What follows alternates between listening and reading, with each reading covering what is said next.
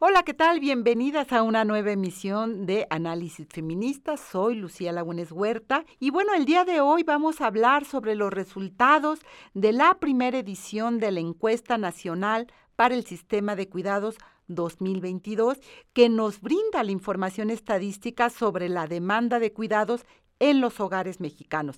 Además, pues nos refleja las características de las personas que se dedican a esta labor y la remuneración económica si es que la perciben, porque una buena parte no lo hace. Así que vamos a hablar de este tema con la doctora Sujei Villa Sánchez, quien es profesora investigadora de la Facultad de Derecho de la Universidad de Anáhuac y coordinadora de la maestría en Administración Pública en el Campus Sur y bueno, también con la senadora Patricia Mercado, quien es eh, parte de la bancada del Movimiento Ciudadano.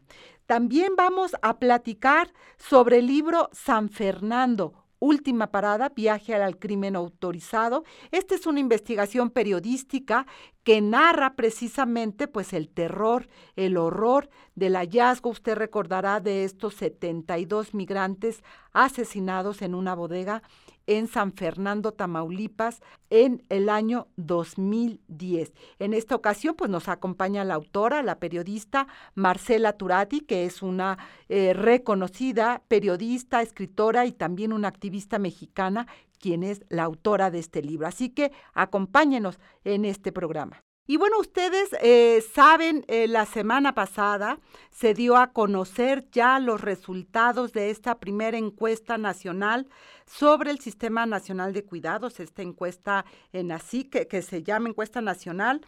Eh, y bueno, pues va dando unos resultados que me parece que son muy importantes, que no hay que dejarlos pasar, y precisamente por el impacto que tiene esta encuesta en términos de lo que tenía o se tiene que hacer desde las autoridades para poder generar realmente una política de cuidados y generar también un sistema nacional de cuidados. Hemos invitado a dos mujeres extraordinarias.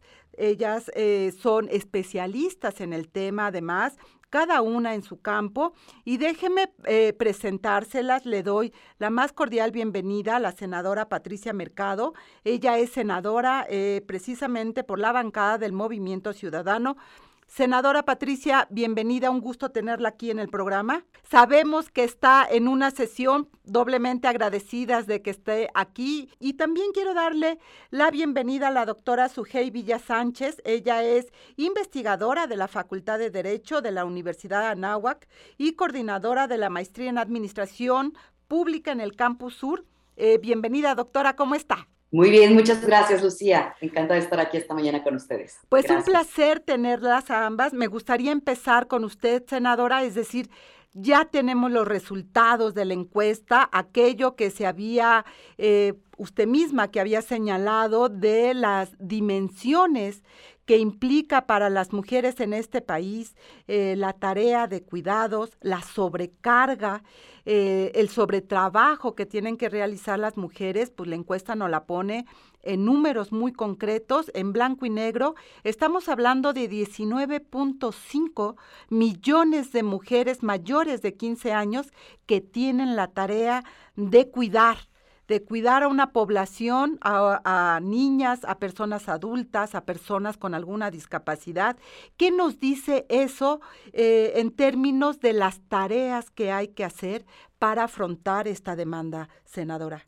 Bueno, también la encuesta, digamos, nos dice que eh, eh, digamos, precisamente las, las mujeres, no solamente es que sean las las que, digamos, de, de quienes cuidan, pues sean la mayoría de niños y niñas, mujeres y abuelas, ¿no? Otro, hace unos días estuve en un evento con, sobre la Convención de los Derechos de Adultos Mayores, había puras abuelas, este, y efectivamente pues, se constata eh, que ellas son las que cuidan eh, sobre todo a niñas, eh, a niñas y niños, junto con las, con las madres, y que esto de alguna manera, digamos, si tú comparas esto con los datos de la encuesta de ingreso-gasto o de la encuesta de ocupación y empleo, pues ahí es donde, ¿no? Eh, eh, empata perfectamente. Vamos a poder empatar estos datos de quién cuida a personas con discapacidad, quién cuida a adultos mayores dependientes, quién cuida digamos, a niños y niñas con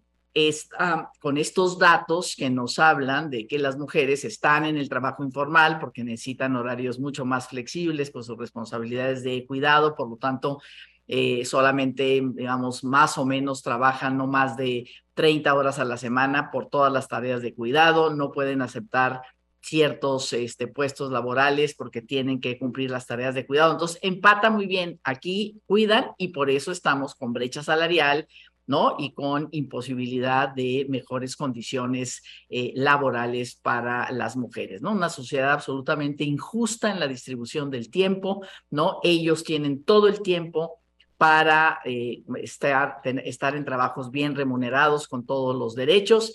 Ellas no tienen, no gozan de ese tiempo para, este, por sus responsabilidades de cuidado, ¿no? Entonces, bueno, pues ahí me parece que ahí estamos.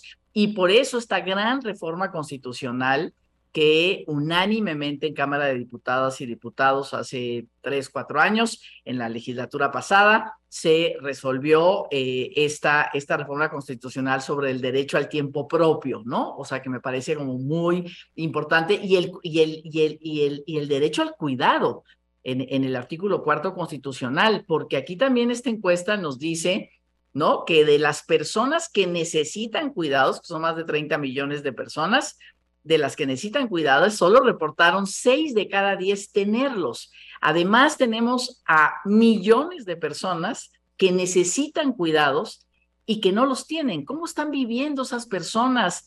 ¿No? Seguramente la mayoría serán adultos mayores, en fin. Entonces, ahí también, pues, el derecho a ser cuidados por ser dependientes por diferentes razones, pues está eh, totalmente, según esta encuesta, hay millones de personas que lo necesitan y no los tienen.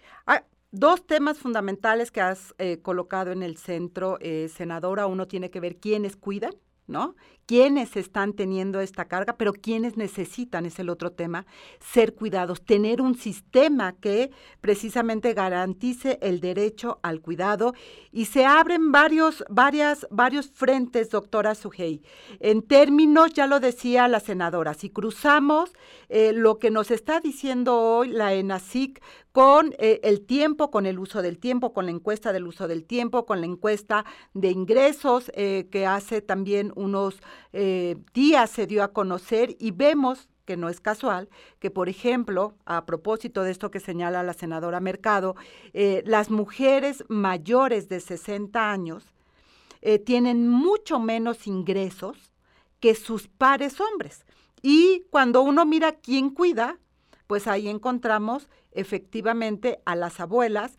Y ahora que lo, lo señalaba la senadora, me acordé de eh, esta discusión cuando se quitaron las escuelas de tiempo completo y el presidente de la República aseguró que para eso estaban las abuelas, que estaban felices de cuidar a sus hijas e hijos y vemos lo que eso implica, esta visión que se tiene implica ampliar la desigualdad de las mujeres y sobrecargarlas en una etapa de la vida donde también una quiere descansar.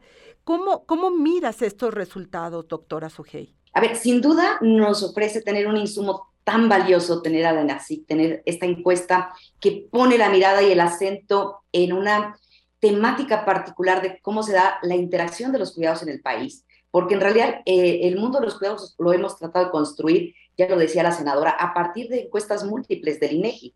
Estábamos utilizando, eh, sin duda, pues el Censo Nacional de Población, utilizábamos también la INOE, eh, usábamos la encuesta de uso del tiempo, que era valiosísima para ver la distribución, la, ingres, eh, la ENIG, la, encuesta nacional de ingreso-gasto en los hogares, lo complementábamos con una cuenta satélite del trabajo no remunerado también de los hogares en el país. Entonces, utilizamos múltiples métricas para tratar de, entrar al mundo de los cuidados.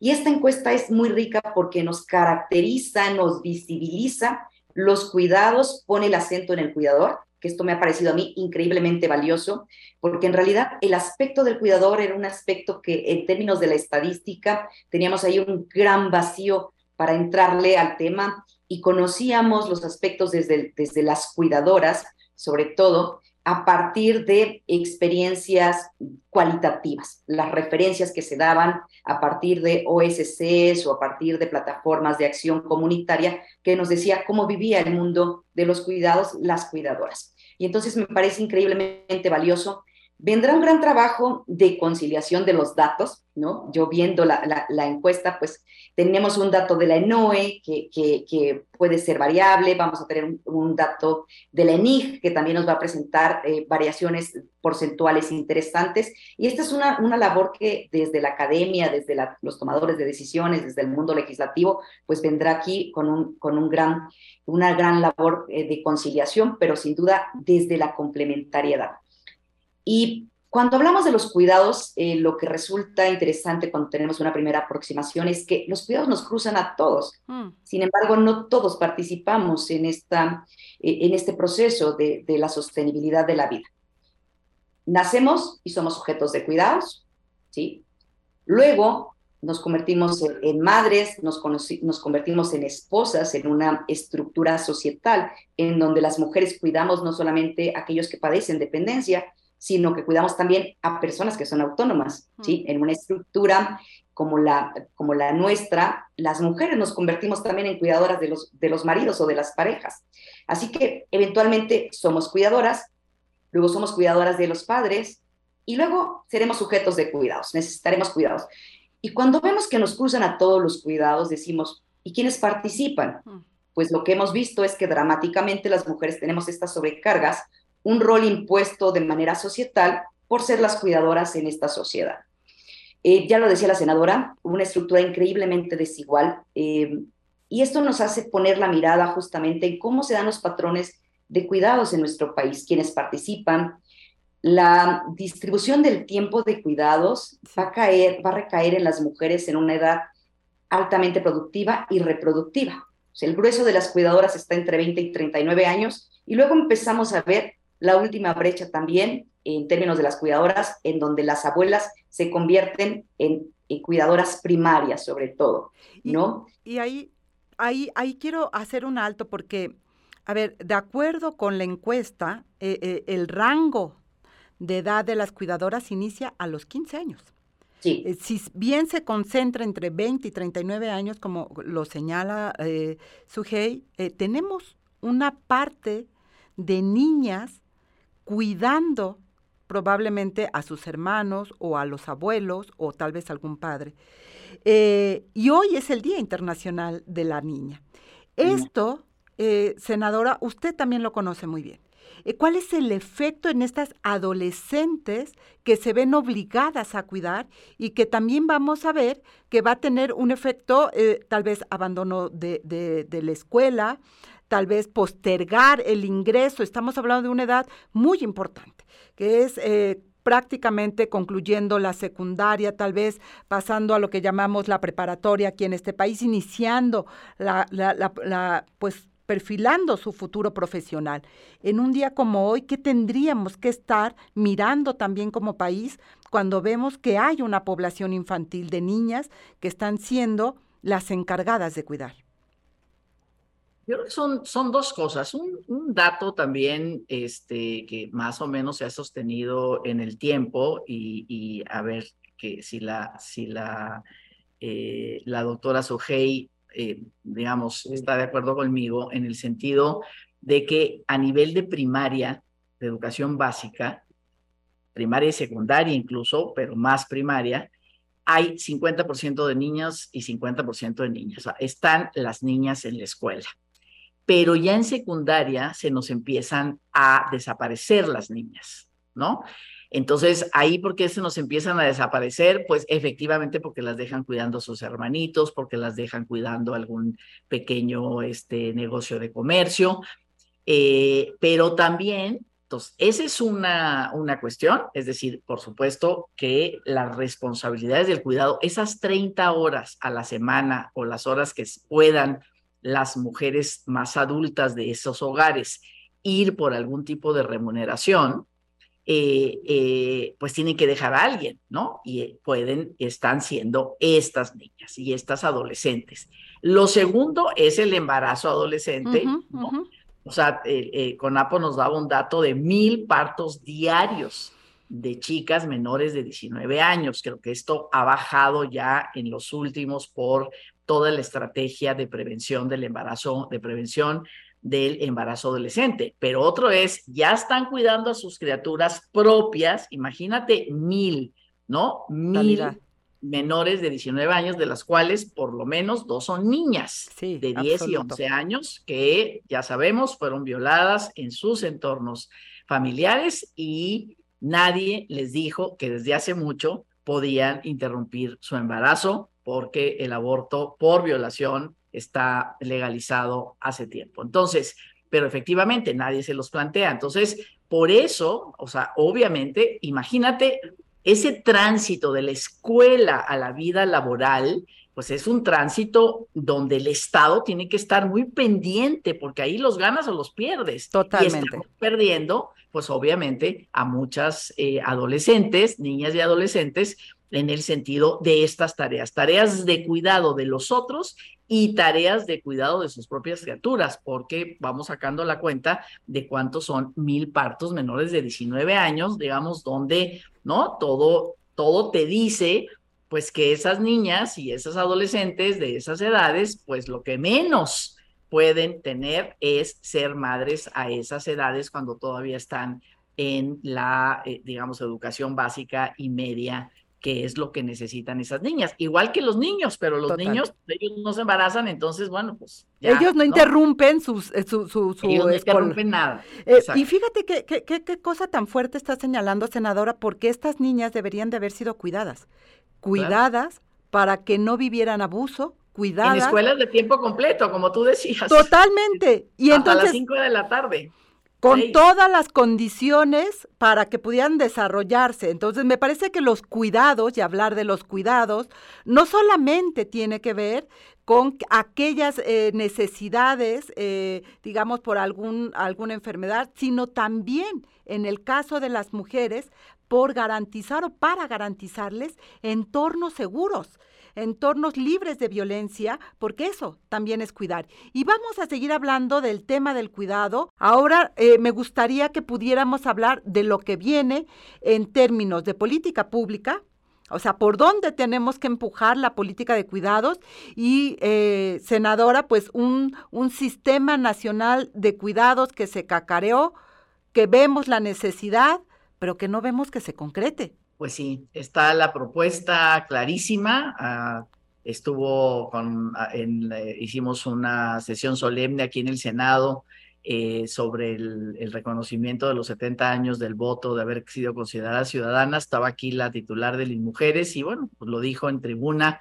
eh, cuando saludó al Senado, pues aquí tienen el Sistema Nacional de Cuidados, tienen la reforma constitucional y pues hace algo que hay que avanzar. Yo creo que no hay voluntad, ya no hay voluntad política, no se dio la voluntad política y financiera. ¿No? Hace poco el secretario de, egresos de, de, la Secretaría de Hacienda dijo en el próximo periodo, en la próxima administración, este, va a tener que hacerse el Sistema Nacional de Cuidados, porque esto, estos datos te hablan de la crisis de cuidado.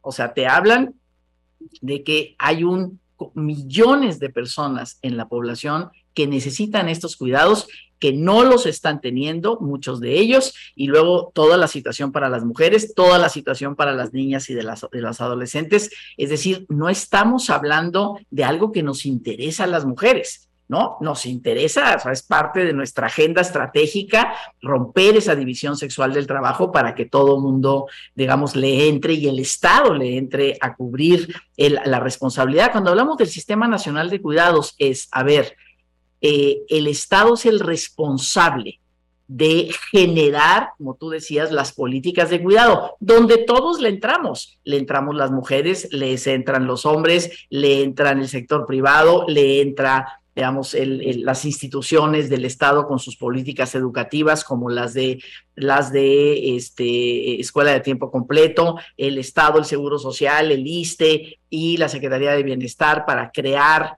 eh, eh, eh, estancias, digamos, de cuidado de uno a cuatro años, desde los 45 días de nacidos, todos le tenemos que entrar a esto y por supuesto eh, ya está, digamos, ya está la iniciativa, no está la voluntad política, porque además el presupuesto público, pues ya está, ¿no? O sea, llevamos cinco años con el mismo, con las mismas prioridades y todas las demás no son prioridades y una de las que no son por esta concepción que me parece que tiene el Ejecutivo, ¿no? Y sus y, parte, digamos, de todas las quienes, de todos quienes integran este esta administración de que no es prioridad, de que efectivamente, pues ahí que cuiden las mujeres, que la gente se cuide como hasta ahora, que las prioridades en este momento son, son otras y con las transferencias ya lo vamos a resolver. Si alguien necesita cuidados, pues que lo pague con la transferencia que le están, eh, que le están dando, que efectivamente son transferencias pues que sí sirven, claro que son apoyos este, importantes, pero que no resuelven para nada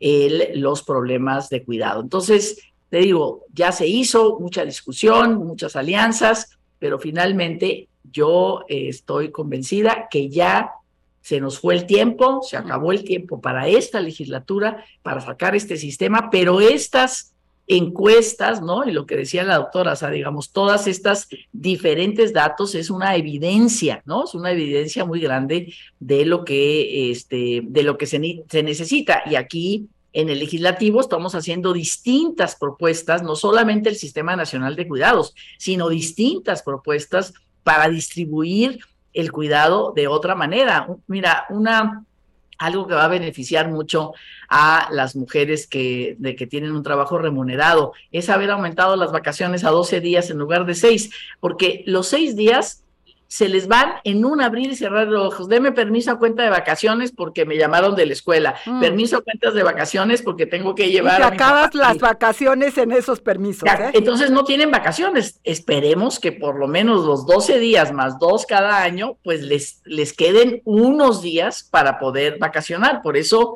seguimos diciendo que el tiempo, ¿no? Ellos sí tienen vacaciones, ellas no tienen vacaciones precisamente por esto. Y es una situación, por eso somos un país tan desigual y, con tal nivel de injusticia también, digamos, entre este, los hombres y las mujeres. La justicia, digamos, para las mujeres para poder alcanzar todos nuestros derechos. Y, y aquí hay algo clarísimo, es decir, esto es un derecho, ¿no? No es un favor que se le hace a nadie, hay una obligación, ya lo decía senadora, en estos cambios que se hicieron se reconoce el derecho a ser cuidados, insisto, creo que hay que ampliar la mirada de cuidar porque las mujeres también necesitamos que se nos cuide en materia de derechos humanos y especialmente las niñas cuando hacíamos esta referencia. Pero doctora, también hay un, un sistema, digamos, hay instituciones, que podrían empezar ya a ampliar precisamente para responder a estas necesidades. Y pienso en las estancias infantiles o las guarderías, cuando las mujeres están en el mercado informal, no acceden a esto que existe. Es decir, estoy pensando en las instancias infantiles del, eh, del IMSS, del Instituto Mexicano del Seguro Social, o del ISTE, que están ahí y que eh, no cubren todas las necesidades de, eh, de la infancia, de, la, de niñas y niños que necesitan ser cuidados y que eso permitiría que sus eh, madres pudieran hacer otro, otro proyecto de vida. ¿Hay algún sistema que ya podría empezar a transformarse en esta lógica de lo que plantea la encuesta en esta lógica de lo que ustedes mismos como investigadoras han estado detectando y en esta lógica de lo que señalaba la senadora Mercado. ¿Hay algo que ya de la cual se puede echar mano? Eh, sí, sin duda, las acciones pueden ser múltiples y deben de serlo. A ver, Lucía, yo, yo quiero llamar la atención que cuando hablamos del sistema de cuidados, si bien, como lo decía la senadora, la rectoría está en el Estado, tenemos, eh, digamos, el, mundo de los cuidados se piensa en cuatro vértices. Y, hay algo fundamental, eh, hay un principio fundamental cuando hablamos de una transformación del mundo de los cuidados y tiene que ver con la corresponsabilidad.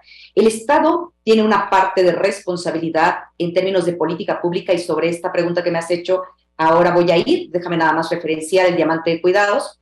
Luego tenemos a la familia, en donde los factores de corresponsabilidad significa transformar estos esquemas societales, estos arreglos intersolidarios, intergeneracionales, que han puesto una sobrecarga en las mujeres y que eh, truncan las oportunidades en su vida laboral, en su vida profesional y, por supuesto, de una independencia económica y formativa. Y vamos a pensar también en el vértice del mercado. El mercado tiene una responsabilidad en los cuidados, en el diseño también que tiene, en tanto remuneración, en tanto la imposibilidad de, brindar eh, un empleo digno y un empleo lleno de prestaciones sociales. Y luego tenemos a la comunidad. Entonces, estos cuatro vértices tienen mucho que hacer en el mundo de, hoy, del esquema estructural eh, centrado en una desigualdad a partir de la división sexual, eh, en donde hemos puesto una sobrecarga a las mujeres. a tu pregunta puntual, el Estado, ¿qué tiene que hacer? Bueno, la política social hoy, eh, la política de cuidados es precaria, está centrada en una lógica contributiva de la figura del seguro social. Y esto significa que el grueso de las mujeres que viven en un mundo de la precariedad laboral no son sujetas de estos derechos laborales, ¿sí? No, gozan de eh, prestaciones de seguridad social, ¿sí? No gozan de un empleo seguro, no gozan de licencias, no gozan de permisos, no gozan de beneficios de seguridad social en general. Y esta es una tarea pendiente que tiene que hacer el Estado en esta transformación de cómo le damos acceso a las ciudadanas a partir de una figura no contributiva. ¿Qué se ha hecho en el mundo que, nos reflejan otras experiencias? Pagar a las cuidadoras. Hay que tener mucho cuidado con el diseño de las respuestas de política pública porque pueden estar segmentando los beneficios generando también desigualdad. O sea, la, política pública hoy en México, eh, lo que yo hacía en el estudio es decir, segmenta, ¿sí? Pone una responsabilidad altamente familiarista. Pensemos hoy hacia dónde va la lógica de a quién le vamos a brindar un cheque eh, a partir del cuidador. Se lo estamos dando a la madre, se lo estamos dando a la hija, se lo estamos dando a las abuelas va ultra feminizando los cuidados, el diseño hoy de la política pública. Y hay que tener muchísimo cuidado con esto. La brecha se va a hacer más grande, ¿sí? Y vamos a, vamos a entrar en una U hoy en donde estamos. Si estamos en un factor de desigualdad, al poner un diseño de política pública que siga privilegiando la lógica de poner a las mujeres como cuidadoras, pues las llevamos todavía a un cisma más grande. Hay que tener también mucho cuidado en cómo está eh, modificándose hoy la política pública porque más que brindar servicios y facilidades para que la gente acuda en este derecho de ser cuidado, que acuda a estas instituciones, lo estamos dejando a la familia, ¿sí? Eliminar eh, las guarderías, eliminar las escuelas de tiempo completo, están dando una carga importante a la familia, insisto, y en esta carga a las mujeres particularmente. El Estado ha renunciado a estas capacidades de supervisión que debe de tener. Cuando vemos la ENACIC que nos dice que el 96% de las personas que tienen alguna dependencia no acuden a ningún servicio público, pues nos está hablando del gran déficit de cuidados que tenemos. Eh, entonces, bueno, hay mucho por hacer. El Estado tiene que ir transitando a una política social no contributiva, tiene que estar también generando una conciliación entre las esferas familiares y las esferas laborales, tiene que estar quitando los estigmas altamente eh, eh, ultra, feminizados que, tiene hoy la política. Cuando vemos las licencias, las licencias están puestas de manera desigual. 12 semanas de permisos debajo de la OIT, hay que decirlo además, el país. 12 semanas de permiso para las mujeres con las licencias de maternidad, 5 días para los hombres. Esto nos está reflejando modelos de crianza desigual, reproducción de, segment, de roles de género otra vez en los cuidados. Entonces, hay que ir avanzando en estas medidas. Yo creo que una medida urgente tendría que ser cambiar la noción que tenemos hoy de los cuidados, revalorizándolo como un trabajo que no es sinónimo de un empleo. El trabajo tiene que ser monetizado, el trabajo de cuidados. Y cuando moneticemos los cuidados, sobre todo vas a brindarle la posibilidad de ingresos a las mujeres que están en el último tramo de la trayectoria vital, estas mujeres mayores de 60 años, en donde tienen una gran precariedad de ingresos y que son cuidadoras de tiempo completo, ¿sí? Pero hay que ir modificando mucho los patrones que hoy rigen la política social, sin duda. Totalmente. ¿Cómo se va creando esta cadena? ¿no? Una cadena familiar, porque ya lo decía la senadora, las 30 horas de aquellas mujeres que necesitan salir al mercado de, trabajo, alguien tiene que suplir esa ausencia y normalmente es otra mujer de la familia, puede ser la hija ¿no? La, hija mayor. Eh, eh, es una historia que tenemos en este país, como las hijas mayores van creando este lugar como de madres sustitutas en, en la familia, ¿no? Se hacen cargo de, de la crianza de los eh, hermanos menores, pero esto, como bien lo señala, doctora, va responsabilizando que es un tema familiar y no un tema social, como lo decía la senadora Mercado. Sacarlo de la familia, eh, senadora, es un tema nodal y yo recuerdo hace mucho tiempo eh, de hablar de la democracia dentro de la familia. Eh, que, es un tema que usted también colocó en aquellos momentos. Usted es una fundadora de una organización que es Mujer, Trabajo, Familia, ¿no? Este, que tiene que ver con replantear precisamente cómo nos organizamos en la familia para no sobrecargar a unas o a otros. Y creo que esto es parte de la discusión que está, senadora. Sí, absolutamente. Yo creo que lo que ha dicho, bueno, lo que estás diciendo tú, este, Lucía, y lo que dijo la doctora me parece central. Estamos hablando de una nueva política y, un marco legislativo para la corresponsabilidad en las tareas eh, del cuidado y de y para sacar de los hogares el cuidado. Efectivamente, no pagarlo ahí adentro, sino sacar eh, de los hogares el cuidado. Eso implica inversión en infraestructura social para el cuidado por parte, eh, por parte del Estado y también implica una distribución. Aquí ya en la Comisión de Trabajo ya está en la mesa directiva digamos, pero el sector empresarial ahí se está, se, no, no, no le gusta, digamos, la, la propuesta, pero efectivamente parte de la corresponsabilidad del sector privado le tiene que entrar. Ya aumentamos de cinco días de permisos paternos a un mes, a cuatro semanas, y hasta que los hijos e hijas tengan cuatro años, poder establecer negociaciones entre la empresa y el trabajador padre para, este, para tareas de, cuidado, digamos, eh, trabajo híbrido. Entonces nosotros, pero eso es una, o sea, se lo cargamos no a la seguridad social, sino que se lo cargamos a la empresa. O sea, tú das esas cuatro semanas a los hombres que están teniendo, que tuvieron sus criaturas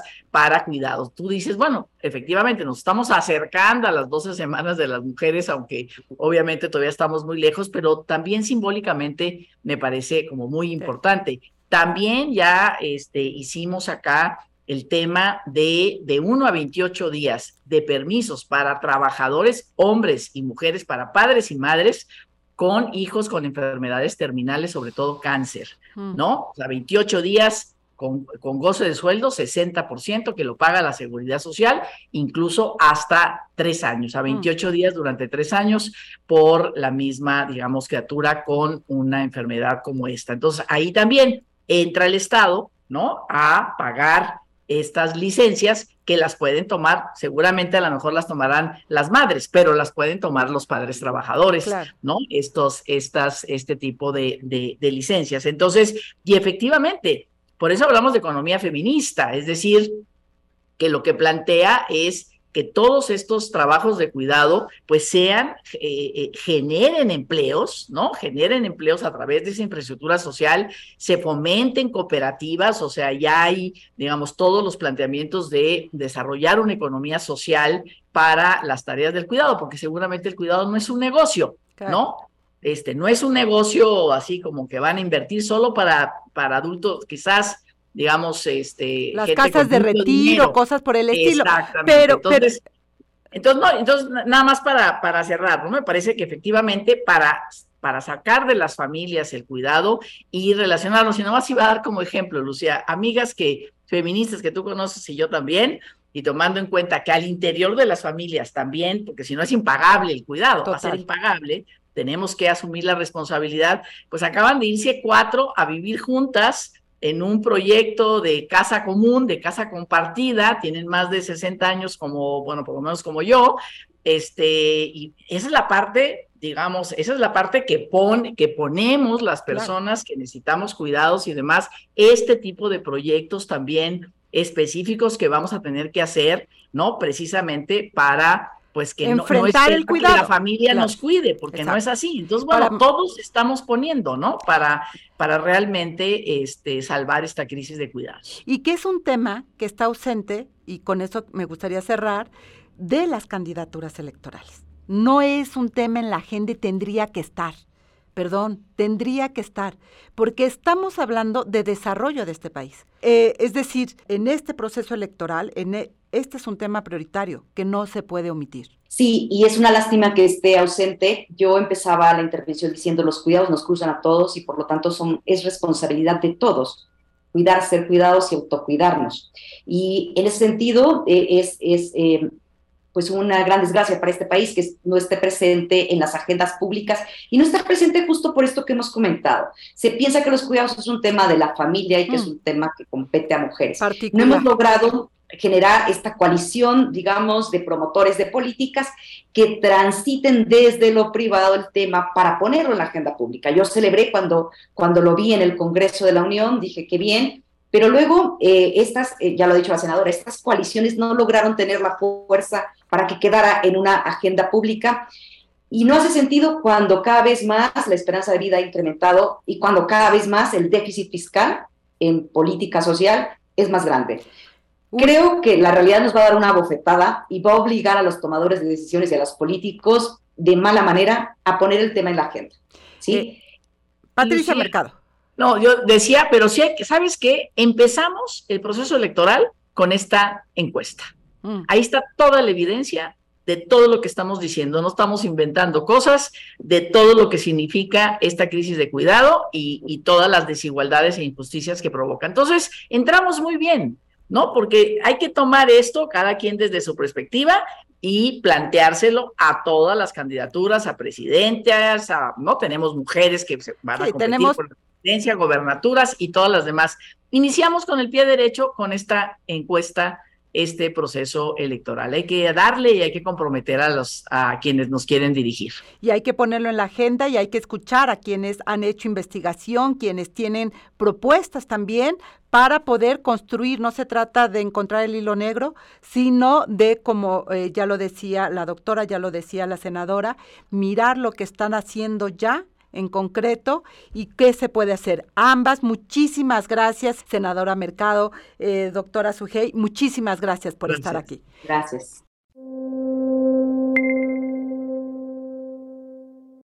Y quiero eh, darle la bienvenida a una gran periodista que eh, pues ha colocado desde su trabajo de investigación en el centro precisamente los derechos humanos y a las víctimas. Y hablo de Marcela Turati periodista, escritora, activista mexicana, pero sobre todo una mujer comprometida con los derechos humanos al colocar en su trabajo periodístico precisamente estas radiografías. Y recientemente acaba de publicar un libro que se llama San Fernando, Última Parada, Viajen al Crimen Autorizado. Eh, Marcela Turati, bienvenida, un gusto realmente tenerte aquí en Violeta Radio. Eh, cuéntanos, cuéntanos qué podemos, qué encontraste en esta investigación sobre San Fernando y por qué lo, lo, nombras precisamente viaje al crimen autorizado. Bueno, eh, pues lo que encontré fue después de 12 años de investigación al cubrir las cosas de San Fernando, encontradas en abril de 2011, pues que la autoridad puso mucho empeño que no se supiera primero que estaban asesinando a personas en carretera, muchos de ellos jornaleros migrantes o migrantes centroamericanos, pero que cuando entró la autoridad lo que hicieron, lo que intentaron fue ocultar la violencia, ocultar los cuerpos, ¿no? Y por ello este, desaparecieron a muchas personas desaparecidas y prolongaron el sufrimiento de muchas familias que sí sin encontrar por los malos trabajos forenses que hicieron, además que no investigaron nunca realmente esas masacres, sino solamente pues las han encubierto, no hay ningún detenido a 12, 13 años de eso, digo, no hay ningún sentenciado por esos homicidios a tantos años de esas masacres.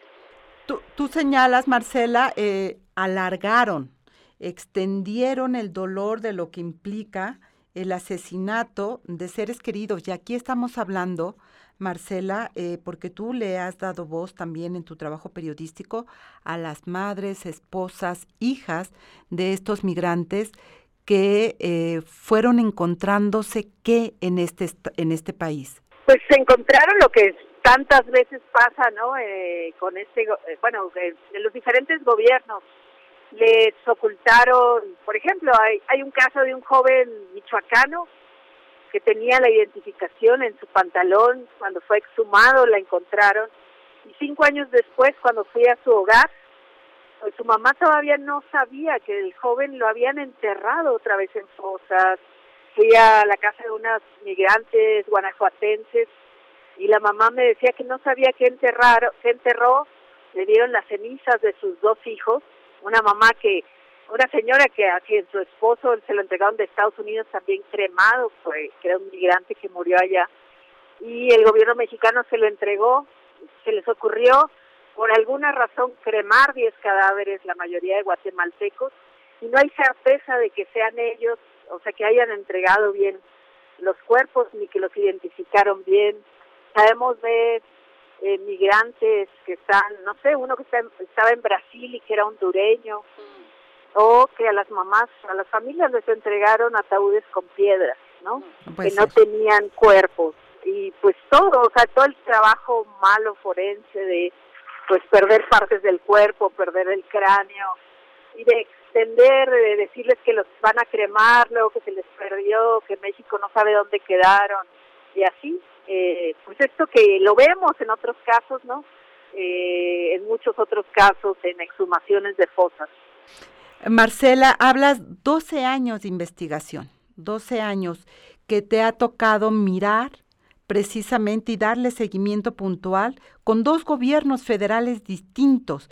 Eh, ¿Hay algún cambio ¿Tuviste algún cambio de cuando ocurrió y se encuentra esta masacre en San Fernando, el actuar de las autoridades en su momento al gobierno actual? ¿Cambió algo?